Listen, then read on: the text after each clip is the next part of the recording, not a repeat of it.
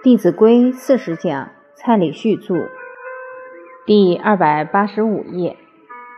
诸位朋友，不要听完这一段之后回去都不讲话，该讲的时候还是要讲，但要适度。像我从小就很热心，但后面再加两个字：过头。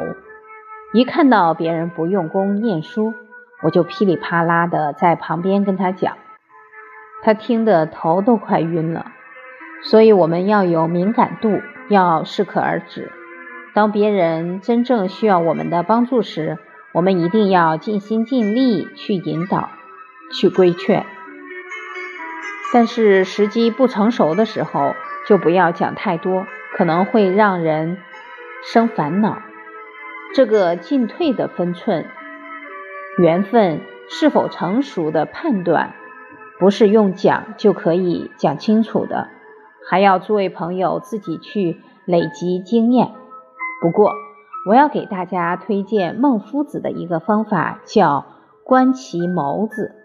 比方说，你跟他谈《弟子规》很重要，然后举了几句经文，例如“置冠服有定位”，这与你孩子做事的能力直接相关。你这么一讲。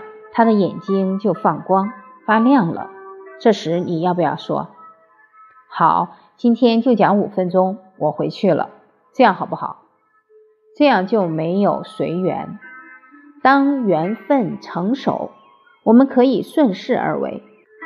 另外一个人，你跟他这样讲五分钟，他眼光呆滞，你要不要再讲两个小时？那就太攀缘。所以时时刻刻观察缘分的状态。缘分是动态的，不是静态的。假如我们学经文都学成静态，那就学呆了。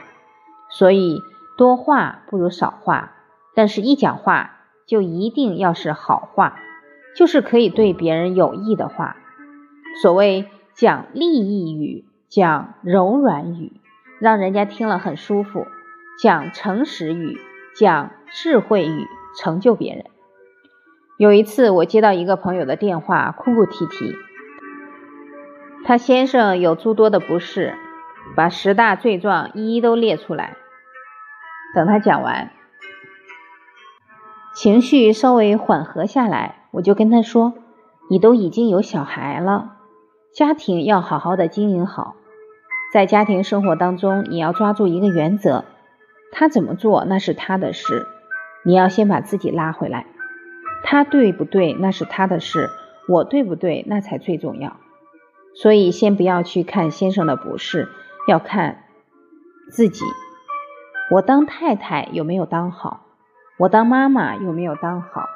我当媳妇有没有当好？假如我们都没做好，那我们哪有资格还在这里生气骂他？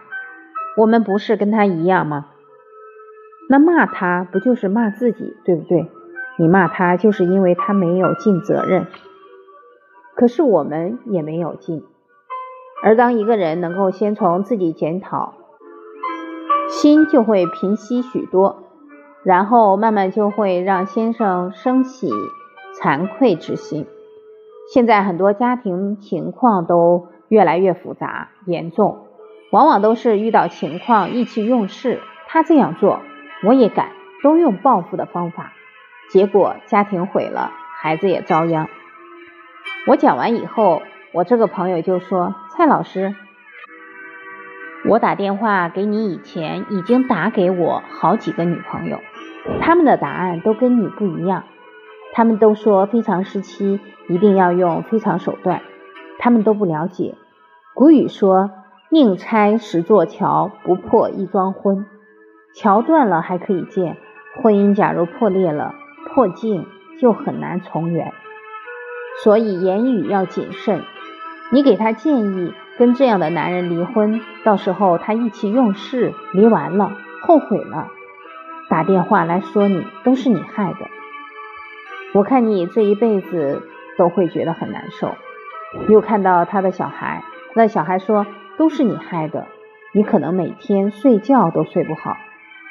所以，我们与人交谈一定要抓住一个原则：抓住这个原则，你的朋友一定会把你当知己看。什么原则？家庭、工作的问题一定要让他自我反省。当你引导他往自己身上找问题，那才能真正化解矛盾。而往往他在反省当中，情绪就能够平和下来。所以，哪怕当时他没有照你的话做，一段时间之后，他也会说你讲的很对。假如他真正有照你的话去做，他会到你面前来谢你，让他没有意气用事，甚至于他的太太也来谢你都有可能。我们还要切记，不可听片面之词，不可听一面之词。你相不相信，夫妻吵架讲出来的版本完全两样？那谁对？一定有一个事实真相。人往往都会站在自己的角度看事情。所以你不能听先生这么讲，你就受先生的影响，对他的太太有了先入为主的看法，这样就有失客观。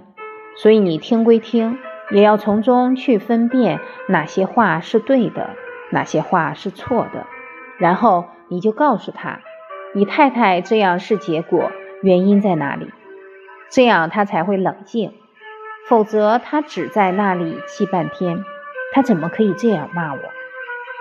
他不了解这一口气背后已经凝聚了多久的能量。当你这么引导他去找原因，他才能设身处地的为对方着想。唯其事，勿定巧。事实怎么样，我们就怎么讲，绝对不可以再去找借口，绝对不可以再去演过是非。比方说。我们答应爸爸妈妈买酱油，结果一进门，妈妈说酱油呢？我们一定要马上说对不起，我错了，我错了，好不好讲？好讲。你好久没讲，就很难讲。所以只要我们有过失，没有守信，就一定要当场道歉，对方也会觉得比较能接受。假如这个时候你又说最近很忙，忙什么又忙什么？还解释一大堆，越解释人家心里越不舒服。尖巧语会无词，是警器，切戒之。言语是人与人之间互动最多的，言谈假如能够非常文雅，那在无形当中都会提升一个人的气质修养。诸位朋友，有没有感觉你们这几天的气质特别好？所以磁场很重要，环境很重要。我们要把家庭言语的气氛经营成什么样，自己要很清楚。当你在言谈当中不急不徐，都是给人鼓励、给人称赞、给人利益、给人智慧，那相信你的家跟你的团体、企业一定会收到上行下效的效果。